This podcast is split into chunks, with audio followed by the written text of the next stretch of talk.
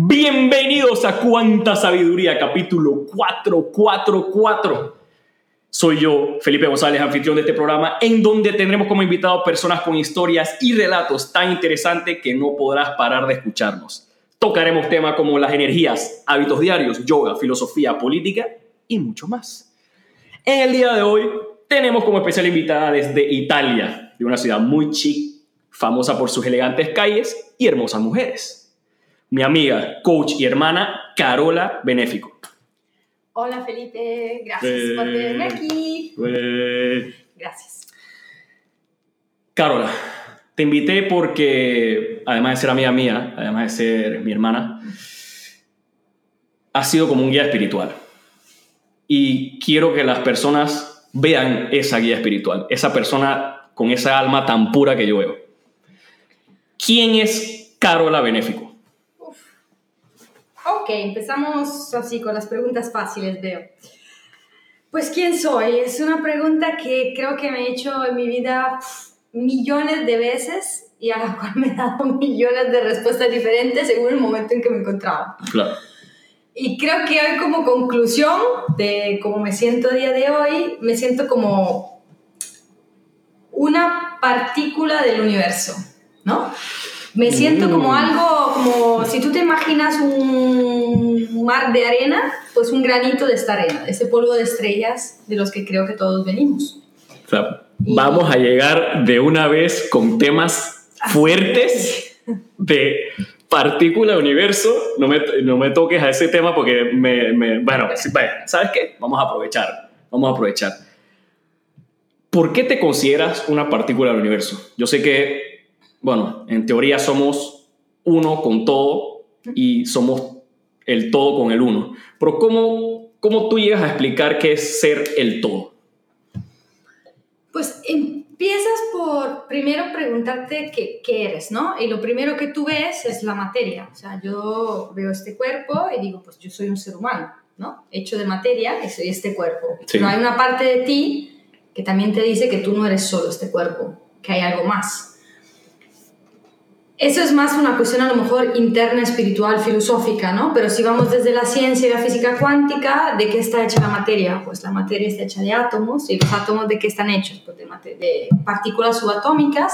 Y si tú vas hacia atrás, hacia atrás, hacia atrás, tirando el hilo, pues te das cuenta de que el 90% de lo que constituye un átomo es es vacío, es espacio vacío, es algo que no sabe ni definir, pero fundamentalmente es una fuerza energética, ¿no? Mm. Que mantiene todo unido y en cohesión sin caos, de alguna manera, porque si no, pues este cuerpo no podría existir si todos los átomos chocaran uno contra el otro. Entonces, hay un orden, hay una sorta de inteligencia universal que mueve y gestiona este, esta energía. Entonces, si el átomo es, es energía y yo estoy hecha de átomos, pues silogismo aristotélico, pues yo soy energía, yo soy energía.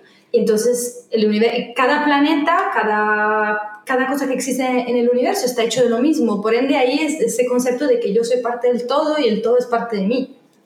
Yo lo veo desde ese punto de vista. Sí, los átomos al final me, he vuelto un friki, me he puesto a investigar y ver todos los videos de YouTube habidos y por haber hasta altas horas de la noche. Yo sé que aquí la gente se ha enviciado con algún video de lo que sea.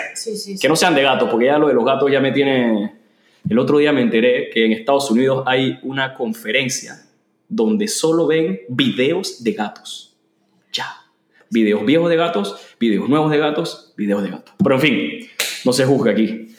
Eh, Estaban diciendo... En los átomos se ven que son como una, una especie como de nube una nube. Que, y esa nube es como todas las posibilidades que tiene de el electrón, si no me equivoco, de estar. Obviamente aquí nadie es físico ni físico cuántico, no entendemos de esto, pero sí tiene cierta lógica de que si estamos hechos de átomos, si estamos hechos de electrones, todos, entonces todo, si está hecho de eso, somos todos. Lo que es arriba es abajo, creo que se dice, ¿no? Así es, una, ley, una de las leyes del universo.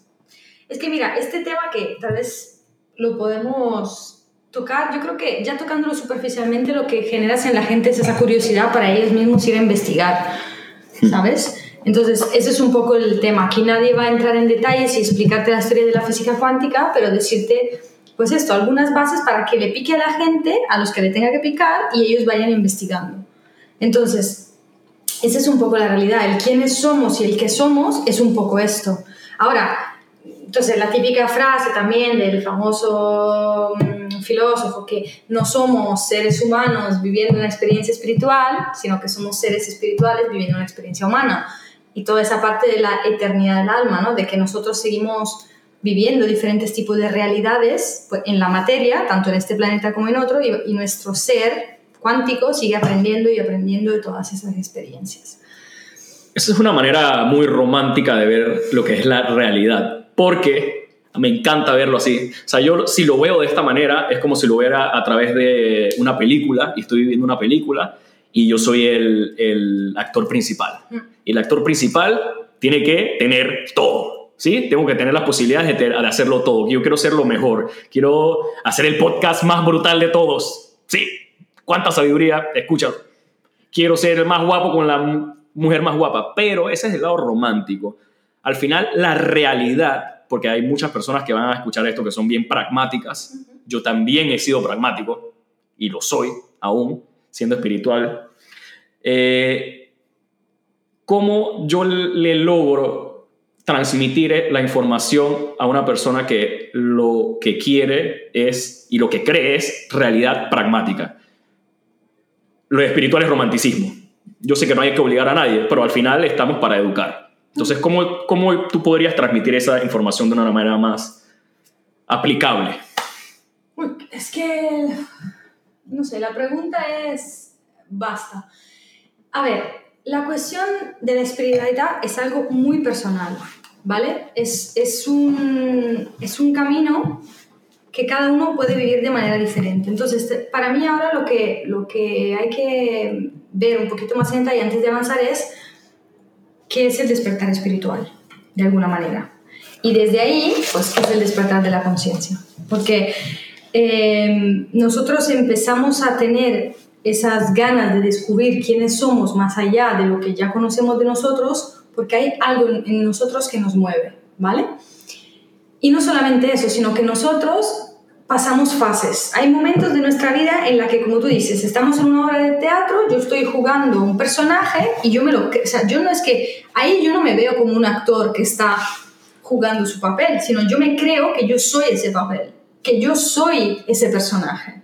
Y nosotros o nuestra, por lo menos generación, seguramente ha, sido educada a creer que tú eres ese personaje.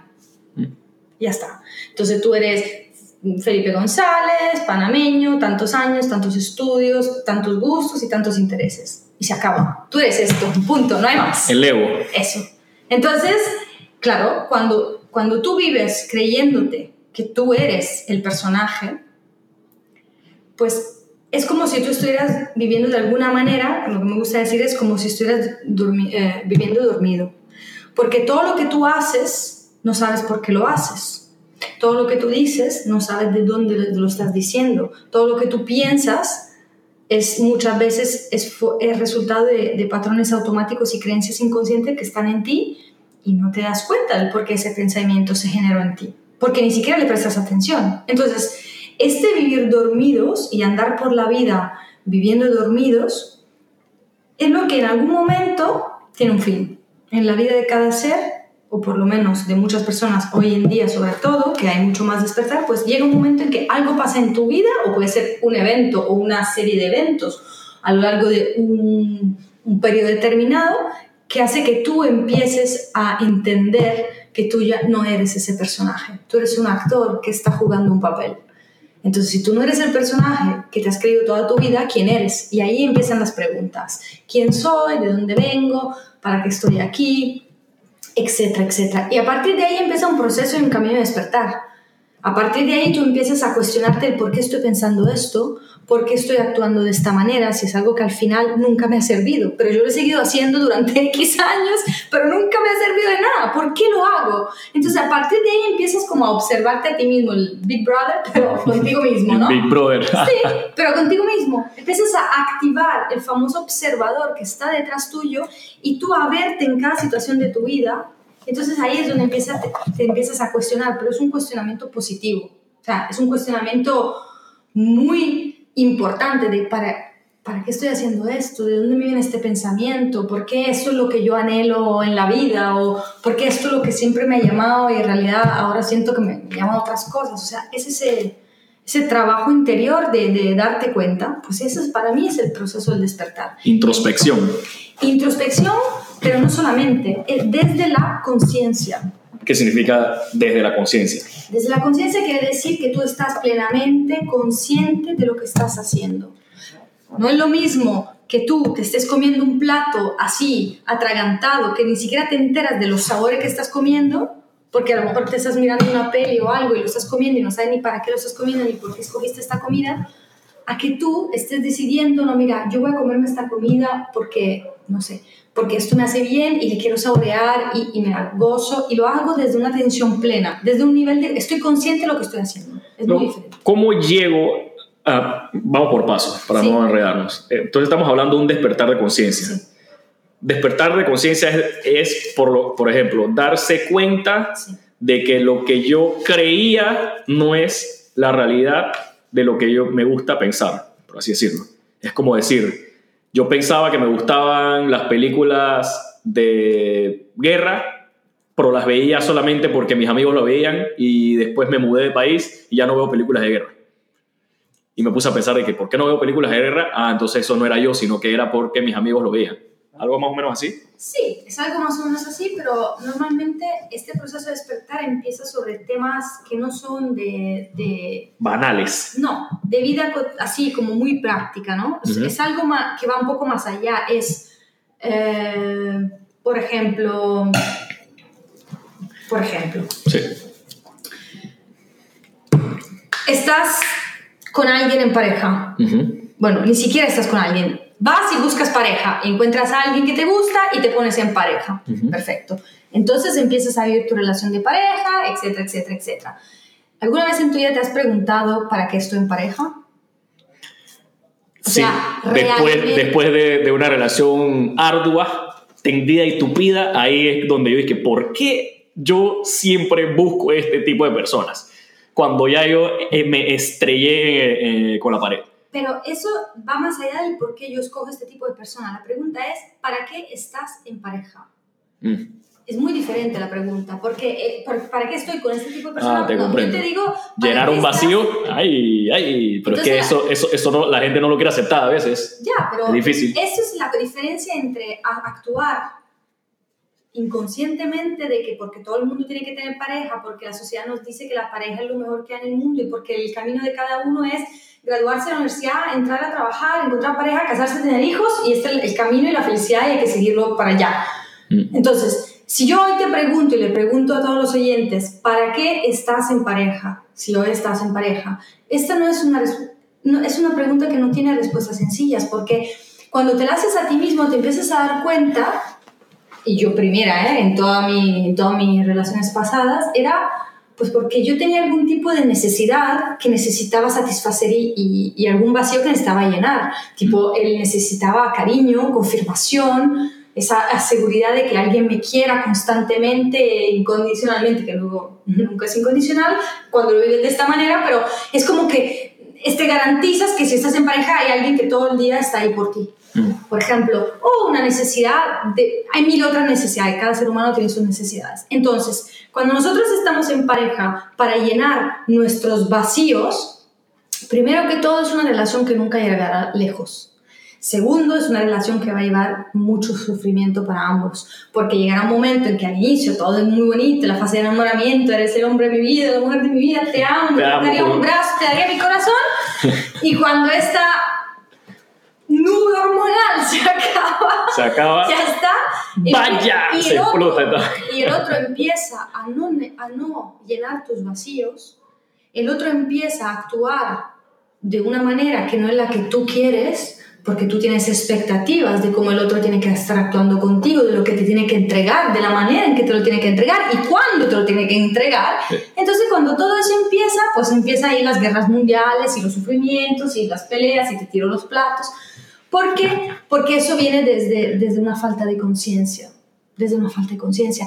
No es, mira, lo escribí en un artículo en mi blog que lo podéis leer en la página, se llama Estar en parejas con los ojos abiertos. La semilla del ser. Instagram, la semilla del ser. Pues ya está. Ya saben, para todo lo que tiene que ver con coaching, reiki, espiritualidad, eh, trascendental, todo, todo. Carola lo sabe todo, ¿me entiendes? Todo el mundo está aprendiendo así, así que esto, esto es una, Pero- esto es una historia, la tragicomedia, la tragicomedia. Dicen que la felicidad es la realidad menos tus expectativas. Grábense esa. Continúa, por favor. Total. Entonces, lo que te decía, así como lo pongo en el artículo, es que digo que no es el trabajo de nadie más que tú llenarte tus propios vacíos, eh, trabajar tus propias inseguridades. No es el trabajo de nadie satisfacer tus expectativas. ¿Sabes por qué? Porque las, las expectativas son solamente tuyas. Entonces, Es, cruel, es, es un poco cruel, suena cruel Suena- y frío porque te da el poder a ti. Es como decir, tú eres el juez de, su pro- de tu propio destino literal y nadie le importa si te va bien o no. No estoy hablando de que a nadie le importas de verdad, pero es como que si tú no logras o si tú no te pones tus objetivos, nadie te va a cuidar por siempre. O sea, nadie, nadie. El poder lo tienes tú.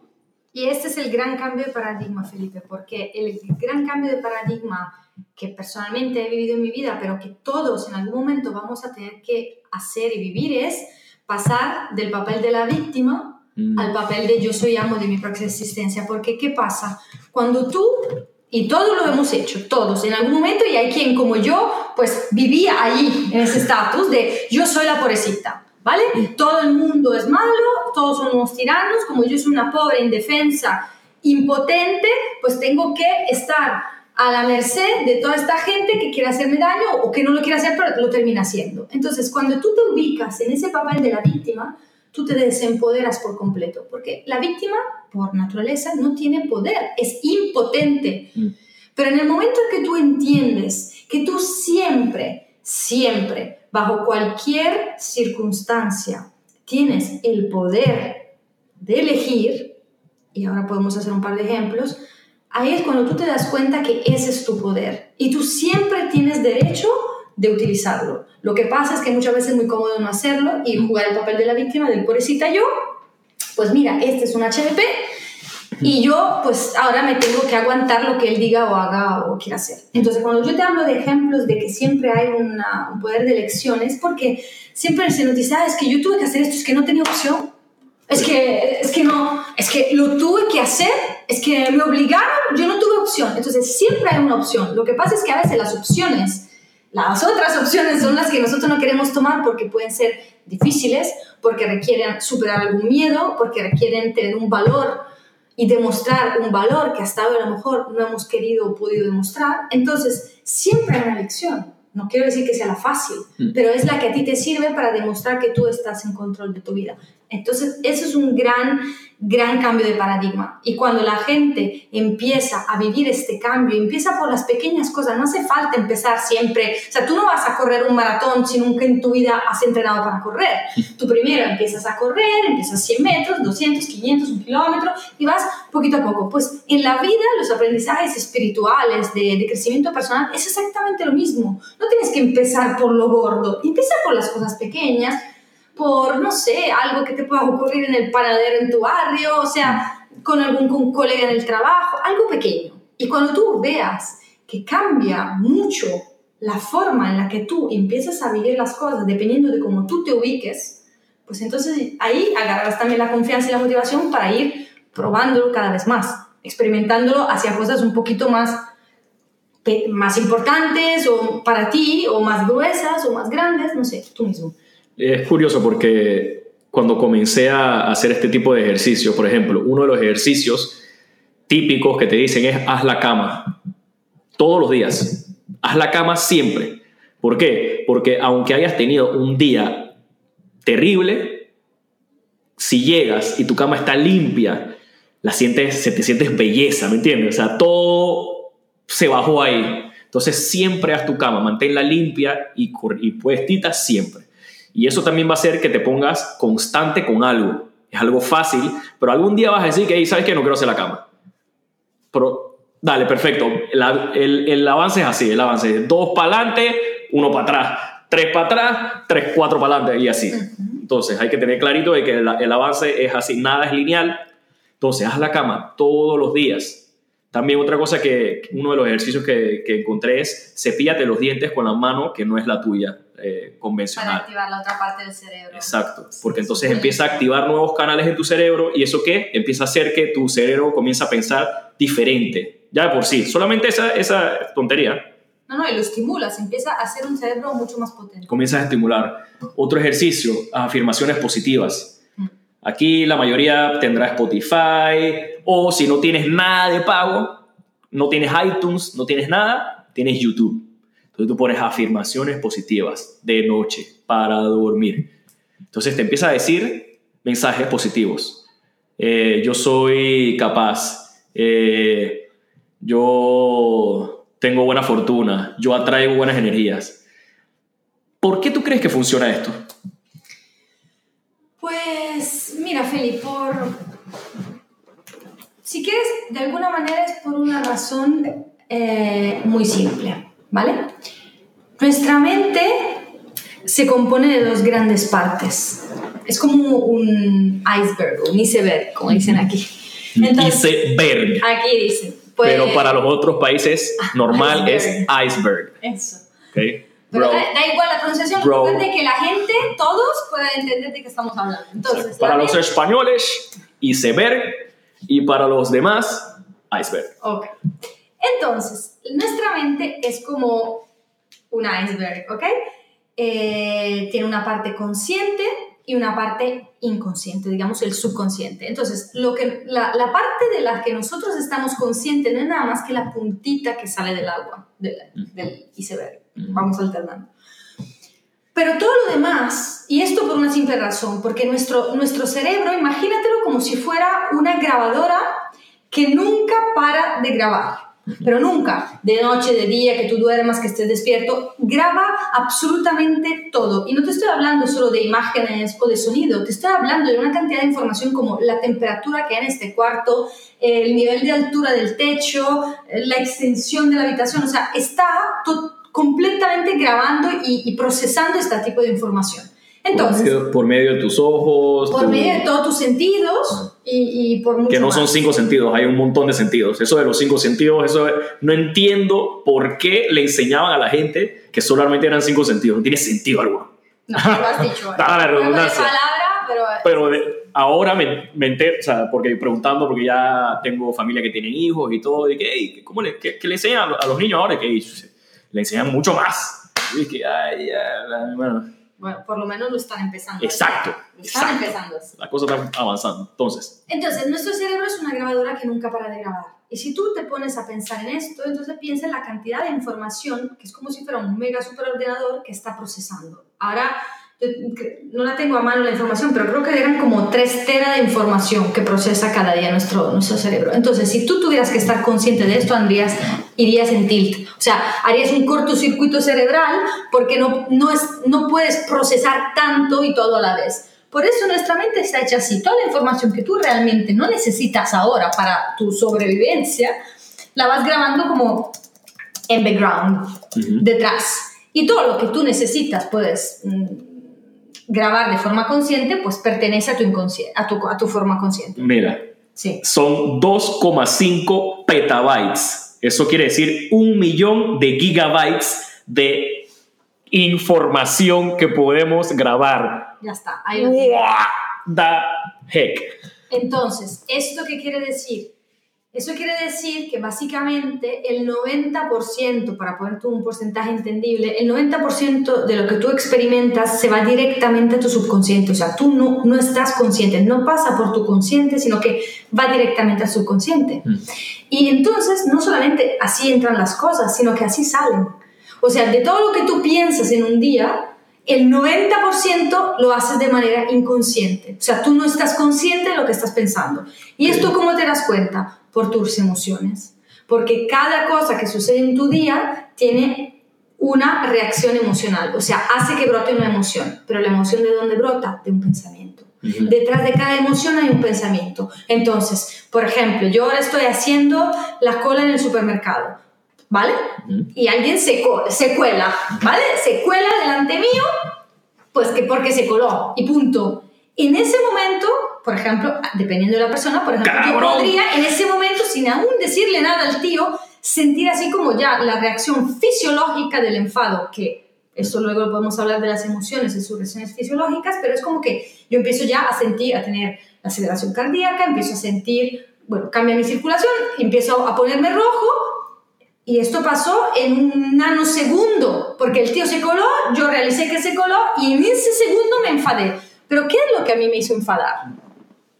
No me hizo enfadar la acción del otro, sino el pensamiento que yo he asociado a esa acción. Mm.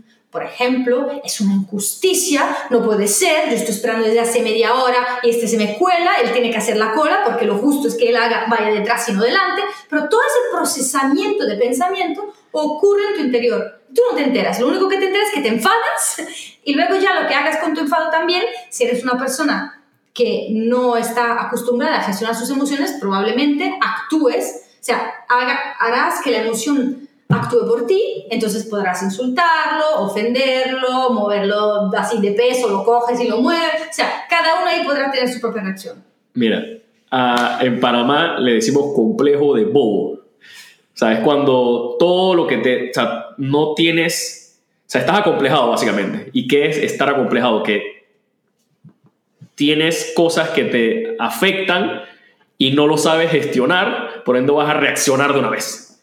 O sea, todo lo reacciona, todo es sin pensarlo. Creo que, que era 30 segundos, no, un, 30 segundos que tenías que pensar antes de, realizar cualquier eh, acción. O sea, si te pasa algo, pasa el, sentimiento, dejas que mengue, analizas y entonces reaccionas. Sí, ¿no? Más o menos. Es que ya esa no es una reacción, esa es la acción. La acción consciente. Cuando tú no usas esos 30 segundos o 10 o lo que son para, que yo lo llamo espacio de libertad, ¿no? Cuando tú no usas ese espacio de libertad para decidir qué es lo que vas a hacer con tu emoción, si no los usas, la emoción se apodera de ti y tú no actúas. Es tu emoción que actúa por ti. Esta es la gran diferencia de la gestión emocional. La gente tiene que entender un concepto muy simple. La emoción brota, ¿vale? Sí o sí. La emoción brota. Va a salir, quiera o no. No puedes controlar. Y luego podemos ver que en realidad en algunos casos sí que se, se podría, pero digamos que en general Asume que tú no puedes controlar que tu emoción brote, pero lo único que puedes controlar, y sí lo puedes controlar, es que, qué vas a hacer con esa emoción. ¿Qué, ¿Cómo vas a actuar a raíz de esta emoción? Y ahí es donde está ese espacio de libertad. Yo me enfado, pues yo siento el enfado en mí, ha brotado, yo ahí no puedo, en este momento que ha brotado no, no tengo remedio, brotó, ahí está, lo estoy viviendo. Ahora, ¿qué hago con esto? Como tú dices, decido qué es lo que quiero hacer, qué es lo que para mí es lo mejor en esta situación, o dejo que pase ese momento de libertad y entonces hago lo primero que se me ocurra o actúo de una manera totalmente automática, pues ese es el gran, el gran trabajo. Yo creo que, y ese es uno de los temas que a mí me apasiona de verdad, las emociones y la gestión de las emociones. Estoy metida en 80.000 libros, aparte toda la práctica diaria que me toca cada día, como cada cristiano sobre este planeta. Y, y, es un tema apasionante porque te das cuenta cuántas veces en tu vida, lo típico de, ah, dijiste algo que no querías decir y viste a una persona que a lo mejor quieres mucho. Ah, no quería decir eso, no quería hacer eso, ya, pero lo hiciste. Y lo hiciste porque no te tomaste la responsabilidad y el tiempo para decidir qué es lo que vas a hacer con esa emoción, porque alguien te puede hacer enfadar. En la vida. Y hasta la persona que tú más ames en el mundo puede generar en ti emociones difíciles de gestionar. Pero luego lo que tú hagas con ella es tu responsabilidad. Y de nuevo volvemos a lo de antes. Ya, no, ah, bueno, es que tú me dijiste esto, entonces yo reaccioné así. No, tú estás descargando la responsabilidad sobre el otro. El otro puede haber dicho o hecho lo que le diera la gana pero tú decidiste tener esa reacción. A mí lo que me gusta decir mucho es que lo que pasa afuera es neutro. Es un, poco, eh, es un poco difícil de aceptar, pero es como, imagínate que todo lo que pasa a tu alrededor es neutro, quiere decir, no es ni positivo ni negativo, es neutro. Ahí, ahí llegamos a un, a un, a un tema de, de, romper paradigmas. Total. Que nada es bueno ni malo, todo es. Es, simplemente es. ¿cómo, ¿Cómo explicamos este, este paradigma? Porque, vamos a poner a decirlo, en, cosas triviales, la persona va a decir, ah, sí, puede ser que todo es, pero en cosas fuertes como muerte de un familiar o cosas así, ahí donde se escala el, el, el sentimiento, ¿cómo tú llegas a aplicar el de que nada es bueno ni malo, sino todo es? Es que la cuestión es esta. Si nosotros pensamos que lo que ocurre a nuestro alrededor es neutral y que el bueno y el malo es la etiqueta que nosotros damos porque es a través de, nuestro, de nuestra visión que nosotros definimos si esto es bueno o eso es malo, tenemos que entender cuáles son los mecanismos con los que etiquetamos las cosas. Por ejemplo, con la muerte de un ser querido, ¿vale? Pues decir que algo no es ni bueno ni malo no quiere decir que, que no sea doloroso o que pueda ser doloroso. Porque las experiencias en la vida nosotros las vivimos siempre, sobre todo desde un punto de vista emocional. Entonces ahí es donde hay que decir que no hay emociones buenas y malas. Hay emociones y todas son buenas y todas tienen una función, solo que hay unas que son mucho más agradables y otras que no son agradables. pero no son buenas o malas, porque el enfado, el miedo, etcétera, etcétera, tienen su función y su utilidad y la necesitamos hasta cierto punto de manera equilibrada. Ya cuando se pasa del equilibrio, pues nada es saludable, empieza la patología. Pero dentro de, de lo de rango de equilibrio, mm. entonces, cuando muere un familiar, eso simplemente es. Es la realidad con la que nosotros nos tenemos que enfrentar en este aquí y ahora. Acaba de pasar. Pues me tengo que enterar y tengo que, pues, aprender a lidiar con esta nueva realidad, que seguramente es difícil, pero no es buena o mala, es difícil. Y eso también te hace ver una cosa, si tú piensas a cómo viven la muerte y el luto, y esto es mm. justo un tema que estoy trabajando estos días porque estoy preparando mi taller del duelo consciente. Duelo consciente. Duelo consciente, que es cómo vivir el duelo desde otro lugar. Es, tú piensas en las diferentes culturas, en, en este mismo planeta, en este mismo momento, un montón de personas están exhalando su último respiro. En este momento y en muchos lugares hay gente, dependiendo de donde tú lo vas, lo vas a ver, hay gente que se está arrancando el pelo y cortándose las venas porque le acaba de morir un ser querido y hay gente que está cantando y bailando para celebrar el paso a otro tipo de vida. Sí. Entonces, y otro que está recién nacido. Y otro, exacto, pero eso era la, la, la respuesta a tu pregunta de cómo cómo aceptamos este nuevo paradigma de que nada es bueno o malo con las cosas grandes, aceptando que todo depende de tu forma de ver y vivir las cosas. Hay gente que vive la muerte de un ser querido como una liberación hacia otro nivel y otro estado, y hay gente, y entonces a lo mejor su funeral por su cultura es bailar y cantar con el tambor, y hay otros que por su cultura y por su creencia y por su educación, pues el luto es un momento en donde hay que llorar, hay que, no sé, hace como en, Italia tenemos una cosa que se llama sceneggiata napoletana, que es como la mujer que se pega unos gritos y las manos en el pelo y va en la calle a gritar a los cuatro vientos, o sea, sceneggiata sceneggiata napoletana. Bueno, los italianos ya saben de qué hablo y yo, para que, para que entiendan, yo tengo raíces de Nápoles, o sea, mitad de mi familia es del sur, para que entiendan que no hay absolutamente ningún juicio, sino que sé, sé, digamos, y lo digo desde el punto de vista cultural, mm. hay mucha formas de vivir el duelo, por ejemplo, de un ser querido. ¿De qué depende eso? Porque el duelo objetivamente no es algo. Objetivamente es duelo. Mm. Es la pérdida de un ser querido. ¿Qué hace que yo lo viva desesperada cortándome las venas y que el otro pueda cantar y bailar y vivirlo desde otro lugar? Pues solamente lo que tengo dentro de mí. Sí, diriges tu energía a un estado diferente. Por ejemplo, a mí me gusta llevarlo a bueno, uno trata de llevarlo a, ese estado de, ¿sabes qué? Eh, lo voy, a, lo voy a, a, llevar de una manera más agradable. O sea, no me voy a encerrar, voy a tratar de no encerrarte, porque hay días que simplemente te quieres encerrar porque sí, porque el, el, el sentimiento es tan grande que, que las energías que tu cuerpo se les saca solamente por ese, esa, ese duelo que estás sintiendo no te dan ganas de hacer absolutamente nada. Y la palabra duelo, si viene del latín, quiere decir dolor. Mm. Dolor, ¿por qué? Porque lo natural es sentir dolor. Cuando pierdes a un ser querido, lo natural es sentir dolor. O sea, es sí, y mira, no la tengo aquí, una frase que estoy poniendo en el manual de un autor que dice que el duelo es el proceso natural que tiene la naturaleza para lidiar ¿no? con un corazón roto, como por ejemplo es, es tan natural como bostezar cuando tienes sueño, comer cuando tienes hambre, pues o llorar cuando te haces daño. Es lo mismo, es natural. muere, pierdes un ser querido, vas a sentir dolor. Eso es lo natural. No, no sentir dolor para nada sería un poquito antinatural. Ahora, ¿qué pasa con ese dolor? ¿Qué pasa con ese dolor? La forma en la que tú te permites a ti mismo vivirlo, transitarlo, experimentarlo, ¿no?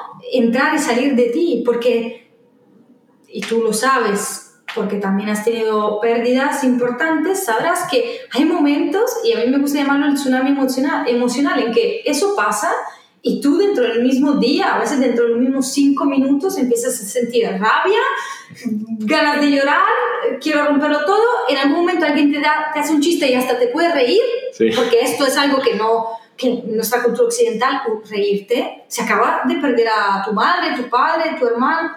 Salir. Me he podido reír. ¿Por qué? Tendrías que estar muriéndote en tu cuarto. ¡Qué huevo! Y a cortarte las venas. No, pues porque pueden ocurrir cosas yo recuerdo los días después de la muerte de mi madre que yo estaba ahí gestionando 80 mil cosas, había de todo, había momentos de lloradera, había momentos de que no quiero hablar con nadie, había momentos de que más bien pues quiero, no sé, que, quiero, quiero lo que quiero en ese momento, pero había momentos en que reí, reí porque recordé una cosa que hacía mi madre o porque alguien, un tío mío hizo un chiste sobre mi madre y era como que no podías aguantar la risa, porque también es esto, es poder permitirte vivir las emociones que entran y salen de ti por, y no bloquearlas. Por ejemplo, eso es lo peor que uno podría hacer en un duelo, no bloquearlas, no bloquearlas. Sí, porque lo primero que es que tenemos muy estigmatizado lo que es el sufrimiento, bueno, no, también. ¿Cuál es la diferencia entre dolor y sufrimiento? ¿Cuál es? Pues bueno, eso me lo puedes decir tú, pero es, la diferencia es que el dolor es parte de la vida, es algo inevitable. El sufrimiento, no, porque nosotros podemos intervenir. Es opcional, se dice, pero es cuánto tiempo tú decides quedarte dentro de ese dolor. Porque hay gente que pierde un ser querido y no se recupera nunca en su vida y hasta el día que se muere vive en duelo toda su vida porque esa persona eligió utilizar, no utilizar, eligió quedarse en ese lugar de dolor y sufrimiento durante toda su vida. No decidió en ningún momento actuar para poder dejar esto atrás y poder seguir adelante, que la vida es para eso, es para seguir adelante. Mm. Entonces, para avanzar. Hay personas que sí, duelo, luego tienen un periodo y cada uno necesita el propio, porque aquí nadie es igual que nadie, entonces cada uno cuando lo elabora llega un punto en que ya ese suceso de esa pérdida de ese ser querido ya no es algo tan desgarrador, ya no es algo que te afecte en tus actividades del día a día y ya es algo que hasta puedes pensar en él o ella sin llorar. Sin llorar, es más, te va te puede dar ilusión o, o sea, es, es, otro, es un nivel al que se llega cuando lo procesas y te permites transitar ese periodo de duelo, pero hay gente que a lo mejor se bloquea, no se permite vivir ese dolor porque hay mucha mucha gente que te dice hay que ser fuertes. Mm. Esto también lo pongo en el manual de las típicas frases que nos dicen y que escuchamos cuando te muere alguien. Ay, vale, sí, es terrible, pero tienes que ser fuerte. tienes que ser fuerte ya. Exacto. Y ya está. Y entonces el tiene que ser fuerte hace que la persona, para, desde el punto de vista social, a lo mejor para complacer a los demás, o porque siente, porque moralmente lo tiene que hacer, empieza de repente a bloquearse, no se permite vivir ese dolor, ni frente a los demás, ni casi en su casa, solito en su cuarto, no se lo permite. Y ese dolor lo tiene que vivir, si no se va a quedar, lo tiene que elaborar, como cualquier emoción, la emoción tiene que hacer su ciclo para poder seguir. Si tú la bloqueas, se queda amarrada allí. Hay una película de Disney brutal, eh, ¿cómo que se llama? Donde salen todos los... Ah, los, eh, los, las emociones. Sí, todas las emociones. Es súper, súper interesante porque esa, esa cómica de Disney, y muchas, muchas personas lo, lo, conocerán, espérate. Sí. Cómica de Disney, emociones. Para ver. Bueno, ¿Cómo se llama? Mis emociones. Inside Out. Inside Out, Inside Out en inglés. En, en español. En español. No sé. no sé cómo se llama. Pero bueno, Inside Out lo van a encontrar. Dentro o fuera. sí, dentro o fuera. Y, Y ahí te explican las cinco emociones de cómo eh, al final no todo es felicidad, es imposible, no se puede. Esa no es la realidad, no todo es felicidad, sino que la felicidad se va eh, uniendo como con un poquito de dolor y con un poquito de, de- de- de lo que sea, cualquiera de las, todas las emociones que uno tiene. Eso es brutal. O sea, esa cómica como la, la, la- la- explicó, fenomenal. increíble, fenomenal. Pero, ¿qué, qué herramientas Sí. tú utilizaste para poder superar o para poder hacer que el duelo fuera un poco más, eh, ¿sabes? Easy going, por así decirlo. Un poco más relajado, porque es difícil. No le puedes quitar la dificilidad. Pero hay herramientas que puedes utilizar y que tú misma eh, eh, implantas a, a- a- a otras personas, que es el Reiki. O sea, ¿qué herramientas utilizaste? Pues seguramente, bueno, creo que la herramienta tal vez primaria y más importante fue permitirme sentir y estar dispuesta a sentirlo todo. O sea, todo quiere decir hasta lo más oscuro, de lo más difícil, de lo más duro. Eh, permitirme, permitirme esto cosa que antes en otros duelos no había hecho. Y esto me, me transformó la experiencia porque antes lo viví de manera mucho más densa. Y el permitirme ahondar en mis emociones y, y- y expresarlas de la manera en que en ese momento me nacía, pues ha sido brutal. Parece algo muy sencillo, pero en realidad es difícil, porque tenemos mucha creencia dentro que hace que no, a veces no sea bien visto o no nos sentimos libres de hacer este proceso. ¿Cómo rompemos esas creencias? En mi caso, es, lo, lo hice porque llevaba un camino de crecimiento personal ya durante varios años, donde estaba intentando, pues, respetarme más a mí misma, ser más compasiva conmigo misma, o sea, que todo se transforma en amarme más a mí misma, ¿no? Entonces, ponerme a mí misma en las condiciones para, para encontrar el bienestar de la manera que a mí me sale más fácil, porque cada ser es diferente. Entonces, en mí, en ese momento, sabía que lo que a mí me iba a acercar a un estado de bienestar dentro de lo que cabe, dentro de lo posible, era permitirme eso, permitirme eh, eso, esa exploración emocional de vivirlo, de sentirlo, de expresarlo. Si yo quería estar tres días sin llamar a nadie, ni ver a nadie, ni sentirme culpable por no ver a nadie, lo hice. Cosa que antes yo siempre estaba pendiente, yo siempre, siempre he sido la cruz rojita de todo el mundo, entonces yo siempre estoy pendiente de todo el mundo, que todo el mundo esté bien. Entonces dentro también de un duelo tan gordo y tan difícil de vivir, mi primer impulso fue, no, tengo que entrarme, que mi hermano esté bien, que esto esté bien, que todo el mundo esté bien, pero hubo un momento en que dije, no, no, porque al hacer esto yo soy la que no está bien. O sea, al hacer esto yo no me estoy permitiendo estar bien. Entonces necesito desconectar, por ejemplo, y necesito tres días donde no voy a hablar con nadie, que nadie me pida, me, me hable, me escriba, es como nada, esto es uno. Luego hay herramientas, estamos hablando más de, no sé, tipos de terapia que pueden ayudar. Entonces, Reiki ha sido parte de mi recorrido, seguramente es fundamental, pero también una terapia psicológica, yo súper recomendable para aprender a gestionar emociones, sobre todo si no estamos acostumbrados en estos casos. Y en mi caso, lo que también siento que me ha ayudado mucho son mis creencias espirituales. Pero ahí no es que yo puedo decir e enseñar a los demás mis creencias, es por mi recorrido, por mi experiencia de vida, yo he llegado a, a creer esto. Creo que nosotros somos más de este cuerpo, creo que cuando que la muerte simplemente es un cambio de estado, Mm. es una transformación de un estado a otro, así como lo es el nacimiento, al revés.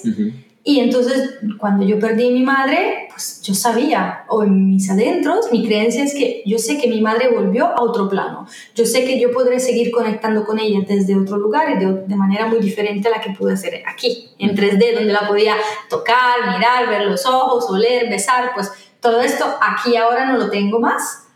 Pero hay muchas otras maneras con las que yo puedo conectar con ella y las he ido experimentando. Además de, bueno, anécdotas alucinantes como la famosa del grillo, que yo no sé si tú recuerdas, pero que son que nuestros ser queridos cuando se van, en los días inmediatamente después, eh, normalmente se manifiestan, se manifiestan de diferentes maneras. Hay, bueno, sé, conozco varias personas que han estado un poco atentos ahí desde la conciencia también a ver de qué manera se puede comunicar y pues se han comunicado. ¿Y qué pasó con el grillo? con el grillo pasó, fue brutal. Bueno, yo, claro, estaba aquí en Barcelona cuando esto ocurrió y tuve que coger un avión, llegar a Milán y bueno, llegué tarde en la noche, entonces no podía ir a ver el tanatorio, pues entonces me fui a casa a dormir, supuestamente, que obviamente no pude dormir sin una hora probablemente, ¿no? Y entonces pasé la noche revolcándome en la cama, finalmente como a las 6 de la mañana me duermo, a las 7 me despierto. Y claro, era octubre, empezaba el frío allá, entonces pensé, uy, necesito ponerme una cobija porque esta noche si no, demasiado frío. Hago así, abro una sábana de un cubrecama y me encuentro un grillo de tamaño mano, o sea, tamaño de mi mano. Un grillo, un son. Un grillo, un grillo de verdad del tamaño de mi mano en la cama. Eso fue algo que, bueno, primero que todo hay que ubicarse. Está en el centro de Milán, mm. que es una colada de cemento donde no hay un árbol ni se lo pintas en la pared, entonces hay que ubicarse. No es que estoy en medio de un bosque, una casa de campo. ¿vale? hay miles de grillos por todos lados. ¿Eh? No, y estoy en un ático de un edificio ah. donde, o sea, que hay que ubicar un poco también para que la gente entienda un poco lo, porque yo lo veía algo muy raro. Bueno, y encuentro este grillo y lo observo. El primer pensamiento que me pasó en mi mente en ese momento es, es mi madre. Mm. Y el siguiente pensamiento es, estás loca, porque era como, eh, ya, ya te pasaste, ya que tiene que ver esto con tu madre, ya, ya, ya se te fue la olla, o sea, eso ya empezó todo, todos mis otros pensamientos, pero siento que el primer pensamiento fue mi madre. Y luego, después de todos los pensamientos de que estoy loca y ya me, me he pasado la raya, vinieron los pensamientos de, pero la Carola normal, que yo siempre he conocido, frente a un bicho de estos, pegaría un salto de tres metros y correría del lado opuesto de la casa, como si apareciera una cucaracha o algo así. O sea, esa siempre ha sido mi reacción. Pero extrañamente, ante este grillo gigante, yo tenía una paz como, como si fuera un pajarito, ¿no? Lo bonito como un pajarito. Es más, y lo miraba y lo observaba y hasta me parecía bonito, que en mi vida había considerado bonito, bonito los grillos. Entonces en ese momento pienso, bueno, pobre, eh, ¿dónde lo pongo ahora? Tendrá que, tendré que ponerlo en un lugar de naturaleza. Y mi madre tenía como un par de macetas en la sala, en la parte opuesta de la casa, y dije, bueno, lo voy a poner ahí. Cojo una revista, eso sí, porque con las manos eh, me daba, hasta ya no, hasta ya no me daba respeto. Y y, me, empiezo a acercarme pensando, claro, ahora es, yo me acerco a este bicho y este empezará a saltar a la derecha, a la izquierda, arriba, abajo, y yo no lo cogeré en mi, no lo cogeré en mi vida. Pues acerco la revista y el grillo hace como ¡tuc! Ah. se sube y se queda quieto. Entonces, vale, yo, lo cojo, bastante alucinada, lo llevo a esta maceta, esta planta que tenía mi madre en casa y lo pongo allí. Y estamos hablando del día que yo despierto después de la muerte de mi madre, me olvido el grillo. Mm. O sea, yo ya empiezo, me visto, voy al tanatorio y ya empieza mi día. La organización del funeral y toda la cuestión. Entonces yo del grillo me olvido. Eh, paso todo el día con mis familiares y que mil cosas y finalmente en la noche vuelvo a casa y tengo un momento a solas. Un momento en el que yo quería escribir las palabras que iba a leer en la iglesia el día, el día siguiente del funeral y fue un momento muy emotivo porque, bueno, y la música y, bueno, es bastante difícil para mí. Era el primer día en que estaba enfrentando la realidad de que mi madre ya no estaba. Mm. Y me olvidó el grillo. Y de repente, en esta catarsis emocional, yo con mi música frente al ordenador, escribiendo y llorando, escucho un golpe contra la ventana, como una hostia, como si se hubiera estrellado una paloma encima de mi ventana, así ¡boom! Y sobresalto del susto y me giro esperando ver la paloma así y no había ninguna paloma. O sea, en la ventana no había absolutamente nada, como si nada hubiese ocurrido, pero el golpe era durísimo. Y yo hago así, mi mirada naturalmente cae hacia el suelo y de repente ahí veo el grillo. Quiero entrar. No, no, estaba ya dentro. yo estaba dentro de la ah. sala y... Y, estaba abierta la, ventana. No, estaba cerrada. La ventana estaba cerrada, yo estaba escribiendo y de repente escucho un boom, como si tú ahora aquí en esta ventana escucharas un boom. Y dices, ¿qué pasa? Y te giras y tu grillo, en lugar que está en la planta, está ahí a un metro de distancia. Entonces, quería? claro, yo digo, no lo sé, pero este boom de dónde ha venido. Entonces lo vuelvo a coger y lo vuelvo a poner en la bendita planta. Y luego recuerdo, porque estoy conectada con un poco el chamanismo y muchas otras tradiciones, recuerdo el concepto de los animales de poder, que cada animal que entra en nuestra vida, por una o por otra razón, tiene un significado. Entonces digo, bueno, tengo que ver qué quiere decir el grillo, porque no tengo la menor idea. Que un animal de poder, un león, un halcón, león. un lobo, pero el grillo, nadie realmente se lo imagina, pobrecito. Y me voy a leer eh, un poco entre chamanismo y cultura celta, y pues el grillo representa la resurrección. Mira tú. Y no solamente representa la resurrección, sino según la cultura celta, cuando tú entras en casa y, bueno, eh, en casa aparece un grillo, pues es un ser querido que ha muerto allí y que viene a saludar. Entonces, cuando yo leí esto... ¡uh! Lloradera insofacta. Sí, sí, exacto. Lluvia, diluvio universal, inundación, porque, claro, esa era la manera en que mi madre podía conectar conmigo. Sabe que yo creo en los animales de poder, sabe, sabe, ¿no? Como todos, sabemos a, a qué, qué me llama y qué no. Y pues él sabía que un grillo a mí me hubiera llamado la atención, porque francamente es algo que habré visto dos veces en toda mi vida. Y bueno, ella, ella supo. Y esta fue una forma. Y luego ella se volvió a manifestar con un grillo, pues un año después. Entonces ya ahora para mí el grillo es, es, es algo, es una conexión que tengo con ella. Es una forma en que ella viene y me dice, hola, ¿qué tal? Estoy aquí, by the way. Y ya está. Esa es la historia del grillo. Esta conexión tan espiritual que tienes con todo, o sea, la semilla del ser, sé que es tu proyecto Sí. que, que es básicamente Carola Benéfico. ¿Qué, si- ¿Qué es la semilla del ser? Porque me imagino que ahí es donde tú brotas toda tu información de todo lo que haces. ¿Qué es la semilla del ser y qué haces? Vale. Pues, eh, si puedo y me lo permites, antes de decirte qué es, te explico de dónde nace la semilla del ser. ¿Por qué se llama la semilla del ser?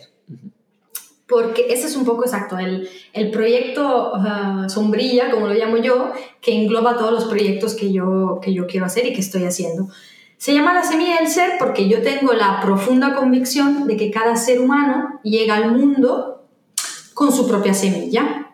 Así como estamos acostumbrados a verlo en la naturaleza, ¿no? Si tú coges una semilla de manzano, por pequeñita e insignificante que te pueda parecer, pues esa semilla dentro tiene toda la información genética, todas las cualidades y los dones para que si tú la plantas con un poco de tierra, luz y agua, llegará a brotar y hacerse un maravilloso manzano. Entonces, todo está ahí en esa semilla y todo empieza por esa semilla. Luego hay fases, ¿no? Esa semilla, si tú le das el alimento básico que necesita, empieza a brotar, empieza a crecer aún no empieza a dar frutos porque no se supone que lo empiece a dar tan, tan pronto, sino que llegará a su etapa también de dar frutos y ya luego pues dará sus manzanos. Entonces nosotros somos igual, venimos al mundo cada uno con su semilla, con sus dones, sus talentos, sus aptitudes, así muy, muy personales, las que tiene nuestra alma, digamos, si queremos hablar de alma. Y entonces nosotros venimos aquí para hacer algo y para autorrealizarnos, o sea, ¿no? la famosa misión de la que vengo aquí a hacer una misión. La misión es autorrealizarte, ser lo que viniste a ser. Y para ello, tú lo único que necesitarías es un entorno de necesidades básicas cubiertas, quiero decir, alimento, amor, porque el amor es una energía para nuestros seres fundamentales, amor y alimento. Y con esto, tú mismo al crecer empiezas a, a desarrollar de manera natural tus talentos. Mm.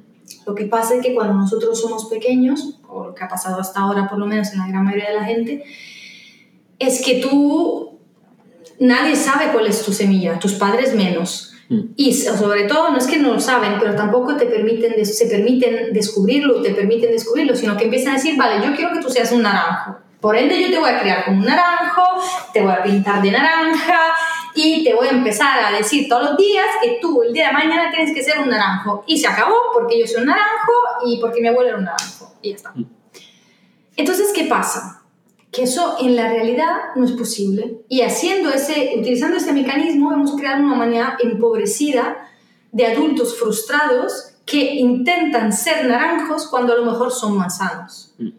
Entonces es algo antinatural. De ahí nace el concepto de la semilla del ser. Entonces, la idea mía es permitir que cada persona descubra su propia semilla y una vez que la haya descubierto, se permita autorrealizarse. ¿Cómo vas a lograr que la persona cumpla este... Pues, ¿cómo lo voy a hacer? Con todas las herramientas que yo puedo haber aprendido hasta hoy y que sigo aprendiendo nuevas, porque nunca, nunca me, me, cansa. Y, por ejemplo, lo hago con la terapia uno a uno, a través de Reiki Coaching, por ejemplo, a través de cursos y de talleres sobre diferentes temas que siempre están ligados con, con esto, ¿no? Con el crecimiento personal, con el coaching, con el despertar espiritual. Lo hago a través de encuentros periódicos, de meditaciones guiadas, de círculos del despertar de, y de la escritura, que es mi canal. Uno de mis canales, mis dones, es la escritura. Entonces, hablar, por un lado. Hablar, porque hablas a saco, como yo, Demasiado. también, hablamos bastante. Nacimos comunicadores, Felipe. Nacimos comunicar, comunica- comunicadores, además con buena voz, ya, bueno, buena voz, potente. hay que, o sea, hay gente que a lo mejor nació para hacer otra cosa y seguramente tú y yo para hablar y para comunicar a la gente, para comunicar. Recuerdo que me decían un, un- un conocido amigo, Mm. no sé cómo estará, decía Felipe Conversación. Ya llegó, ya llegó Felipe, ya llegó la Ya- Ya conversación. llegó Felipe Conversación y me imagino que con hate, de que chucha, ya llegó este man a la paja. Aguántate, tú, si no quieres escucharlo, dale para allá. Ya, Entonces, con eso. explícame qué es, lo, qué es el Reiki al final. Porque si lo aplicas mucho y lo utilizas sobre ti Sí. y sobre las personas, Sí. ¿qué es y qué ayuda a hacer a la persona? Reiki, para que se entienda fácil, es un tipo de terapia energética, ¿no? Un tipo de medicina alternativa que trabaja el campo energético. Entonces, ¿cómo puede ser la acupuntura, no? Que todo es más fácil para la gente o más conocida, que pues saben que le ponen unas agujas en unos puntos en el cuerpo. ¿Por qué? Porque van a tocar unos canales que se llaman meridianos, que son canales energéticos. Cuando hay algún bloqueo, te pongo una aguja y te desbloqueo. Pues el Reiki, de alguna manera, trabaja igual. O sea, trabaja en nuestro sistema energético, en realidad trabaja en todo, en nuestro sistema físico y energético, a través de la energía. ¿Cómo funciona? Funciona de que si nosotros estamos bien, estamos en un estado de salud y bienestar, eso quiere decir que a nivel energético todo está fluyendo. Porque también es cierto que la energía fluye.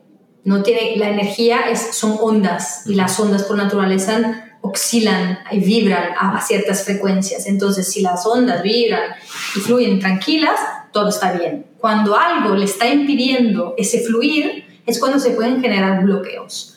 Estos bloqueos siempre empiezan a nivel energético primero. Entonces a lo mejor tú no te enteras, tú te sientes fenomenal, yo estoy súper bien, súper fuerte, súper sano, ta, ta, ta, ta, ta. pasan tres días y estás en la cama con 40 fiebre. ¿Eso qué quiere decir? Sí, que agarraste un virus, que todo lo que tú quieras, pero eso quiere decir que de alguna manera ahí hubo una interferencia, se creó un bloqueo a nivel energético, ese bloqueo no se pudo desbloquear a tiempo, digamos, entonces llegó hasta penetrar en tu campo, digamos, en la materia, en tu cuerpo físico. También lo que pasa con, tu, con el virus, sí, es un virus, sí, pero el virus lo coges si tu sistema inmune está bajo. Si tu sistema inmune está fenomenal, tú- yo te puedo estar estornudando en la cara que a ti no te pasa nada. ¿Qué hace que tu sistema inmune esté bajo o alto? Pues también hay un montón de variables que tienen que ver mucho con el pensamiento, la emoción y el sistema energético que hace que, pues, en algún momento puedas estar bajo en defensas. Pues Reiki en eso ayuda. Pero no es solamente algo físico, mucha gente lo utiliza para estados emocionales. Por ejemplo, cuando la mente nunca para, tengo la mente tan acelerada, ese ruido mental que me agota, que no para nunca y necesito poder reconectar y placar un poco ese ruido mental, por ejemplo, por eso. Vale. ¿Y de qué manera, así para que las personas se hagan una idea de cómo haces el, el proceso de, de reorganización de la energía con el Reiki? Pues mira, una sesión de Reiki es muy simple. Está la persona eh, normalmente está tumbada en una camilla y entonces yo a, a través de las manos voy pasando en diferentes partes del cuerpo, a veces tocando y a veces sin tocar, porque tampoco es necesario. Eh, y voy pasando por diferentes puntos energéticos que tenemos en el cuerpo. Para los que están familiarizados con los chakras, pues trabajo prevalentemente los, los chakras. Y de chakras nosotros tenemos un millón, o sea, siempre se habla de los siete chakras, que ahora son ocho, pero en realidad hay muchos. Pues en las manos tenemos chakras, en los pies tenemos chakras. Chakra es un vórtice energético, ¿vale? Son simplemente vórtices, así que son puntos de encuentros. Se localiza la energía y es como con el tren, que hay partes donde hay, como se dice aquí, Plaza Cataluña. Si te vas a Plaza Cataluña hay conexión para todos lados. Exactamente. Entonces, de alguna manera se trabajan diferentes puntos energéticos, desde la cabeza, desde arriba de la cabeza hasta debajo de los pies. Mm. Entonces, ya es simplemente eso, canalizando la energía de más alta vibración, pues se disuelven esos bloqueos de más baja vibración. Es un poco cómo funciona. O sea que tú usas más que todo también Reiki y coaching. O sea, es, una, es, una, es algo que utilizas juntos. juntos o por separado. Depende del paciente. Eh, así como lo pongo en la web, un poco eh, yo he creado un método holístico integrativo donde integro no solamente Reiki Coaching, sino que otras, otras herramientas, pero eh, con cada persona hay necesidades diferentes. Hay personas que simplemente con una camilla de Reiki y sin ni siquiera hablar antes o después ya hacemos el tratamiento o hay otras personas que a lo mejor, eh, pues con antes hay una gran conversación, a lo mejor hay un proceso de coaching, luego hay la camilla y luego después de la camilla seguimos. Vale. Realmente se personaliza. Vale. La semilla del ser.com, recuerden, y Instagram, la semilla del ser. ¿Tiene Facebook también? Sí, también. La, la Facebook es la, misma, la, semilla del ser. La semilla del ser. Carola, también para finalizar, ¿qué hábitos o qué cosas podemos hacer diariamente, fáciles y sencillas, que nos hagan despertar esa conciencia, que nos hagan realizar de que eh, hay algo más y que también nos haga pensar un poquito más positivo, porque al final todo el mundo está en la quejadera, en el, en el 3 y 2 siempre, en el día a día, en que si alguien te hizo esto, si alguien se metió en el tráfico, estás todo estresado. Entonces, además de meditación, porque cada vez que alguien le habla de meditación a alguien, se queda de que, pero es que yo no sé meditar, ¿eso qué es? ¡Qué pereza! entran en pánico. En pánico, en pánico. Entonces, ¿qué tipo de cosas podemos hacer antes para que cuando vayamos y pensemos en meditación nos digan ¿sabes qué? Voy a meditar. Pues mira, Felipe, te voy a decir algo que yo uso y que es algo, como tú dices, algo muy sencillo que todo el mundo va a poder hacer. Eh, primero quiero que entiendas un poco el concepto de, de, que cada día es único. Cada día tiene su inicio y su fin. Es como si tú cada, cada mañana al despertar nacieras y cada noche al irte a dormir murieras. Cada día es una vida entera. Ya está, se acabó. Entonces, cuando tú vas a dormir, es como que hay un reset a nivel, yo hablo sobre todo a nivel de vibración, ¿no? De nuestro nivel de vibración, hay como un reset. Cada noche tienes la oportunidad de empezar de nuevo el día siguiente. O sea, gracias a cada noche, el día siguiente puedes empezar de nuevo. Yo lo llamo el momento cero. El momento cero es cuando yo em, me doy cuenta de que estoy despertando por la mañana. O sea, que estoy en mi cama, aún ni he abierto los ojos, empiezo a estar consciente de los ruidos en mi habitación, de los pájaros. Para algunos el cabreo de que chala, me tengo que despertar, Dios mío. O el despertador que te tocó. O el despertador que, tú empiezas a escucharlo, porque a veces el despertador entra en tu sueño y tú estás aún dormido. Pero digo, es, ese momento lo llamo el momento cero, en que tú empiezas a tomar conciencia de que te estás despertando. Pues en ese momento es como imagínate que tú eres un sintonizador, ¿vale? Entonces, tú, tu mente y tus pensamientos, tú te sintonizas con una determinada frecuencia cada mañana al despertar. Tú tienes como 17 segundos, que digo yo, me gusta llamarlos así, como, como los menciona siempre Esther, Esther X de Abraham, pues eh, tienes esos 17 segundos para sintonizarte con la frecuencia que tú más quieres. Porque si tú no lo haces de manera consciente de nuevo, tu inconsciente lo va a hacer por ti. Y probablemente lo que va a hacer muchas veces es retomar los últimos pensamientos con lo que te fuiste a dormir la noche anterior. Lo más fácil, que agarra eso que, que estabas viendo, no sé. A lo que sea. O, estabas viendo para los fanáticos de Game of Thrones, estabas viendo matadera. Locuras. O, no, o puede ser el cabreo que te llevaste con tu jefe el día anterior, la, la discusión con tu pareja y whatever. ¿Ok?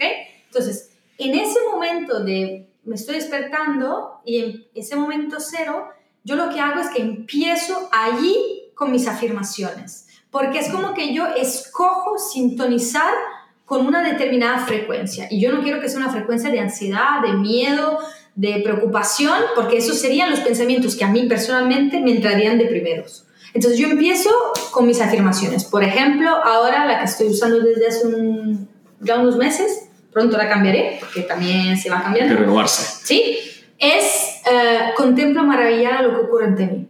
Entonces, contemplo maravillada lo que ocurre ante mí, a mí, esa frase, lo que me representa es que cada día es un regalo y que hay regalos dentro de cada día. Y que yo me quedo asombrada, que cuando ya la vida me entrega su regalo, yo estoy como, wow, así. Entonces, contemplo maravillada lo que ocurre ante mí, es como, a ver hoy el día, qué sorpresa me va a reservar. Eso es un poco, ¿vale? Es como si estás programando tu cerebro desde, desde, el principio. Total. Estoy sintonizando la frecuencia que yo quiero captar a lo largo de todo el día. Yo no quiero captar angustia, ansiedad, preocupación, yo quiero captar eso.